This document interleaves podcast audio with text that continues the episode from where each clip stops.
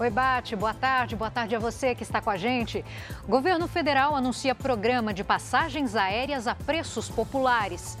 Policial militar atira durante discussão e mata agente de trânsito em São Paulo. É agora, no Jornal da Record.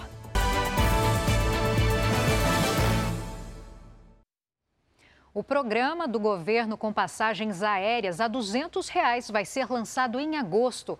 A Mara Mendes de Brasília tem os detalhes. Oi, Mara, boa tarde.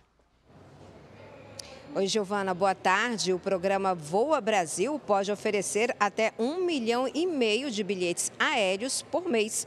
O anúncio foi feito pelo ministro de Portos e Aeroportos, Márcio França. Na fase inicial do programa, as passagens estarão disponíveis para aposentados, pensionistas, estudantes do FIES e servidores públicos. Os, descontos vão valer para os meses de baixa temporada. O ministro informou que o governo vai lançar um site e um aplicativo com informações sobre o programa. Giovana. Muito bem, obrigada, Mara. Até já já.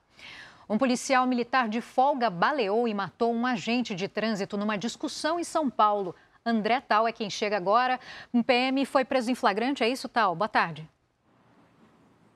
Boa tarde, Giovana. Boa tarde a todos que nos acompanham. Sim, o policial, inclusive, já passou por uma audiência de custódia e teve a prisão convertida em preventiva. A vítima, Alberes de Lima, de 35 anos, tinha acabado de fixar uma faixa para orientar o trânsito. A ventania fez com que o cartaz caísse e quase atingisse a moto do PM Arthur Bruno de Sico. Houve um desentendimento e o policial atirou. O caso foi registrado como homicídio doloso quando há intenção de matar. Giovana. Obrigada pelas informações, André. Olha, e subiu para dois o número de mortos no Rio Grande do Sul por causa do ciclone extratropical. Quase 860 moradores tiveram que sair de casa. 62 cidades foram atingidas. Jairo Bastos, onde você está? Qual a situação por aí? Boa tarde. Olá, Giovana. Boa tarde para você, boa tarde a todos. Olha, aqui em Montenegro, cidade que fica a 90 quilômetros de Porto Alegre, o dia de sol serviu para contabilizar os prejuízos. Agora, a preocupação maior é com a cheia dos rios. Nós estamos numa área alagada onde muitas famílias tiveram que sair de casa.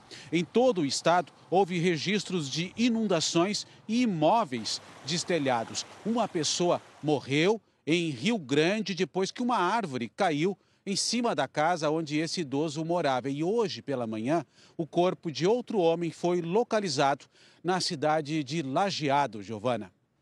Nossa solidariedade, Jairo, muito obrigada. O governo chinês elevou para o nível máximo o alerta para inundações e deslizamentos por causa da chuva no sudoeste do país.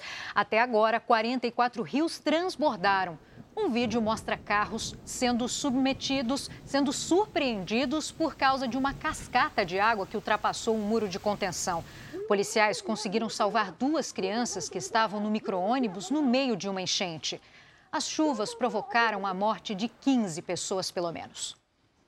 Eu volto daqui a pouco com outras notícias, mas antes um recado. Agora você também pode ouvir as cinco edições dos boletins do JR 24 Horas nas plataformas de áudio. Até já!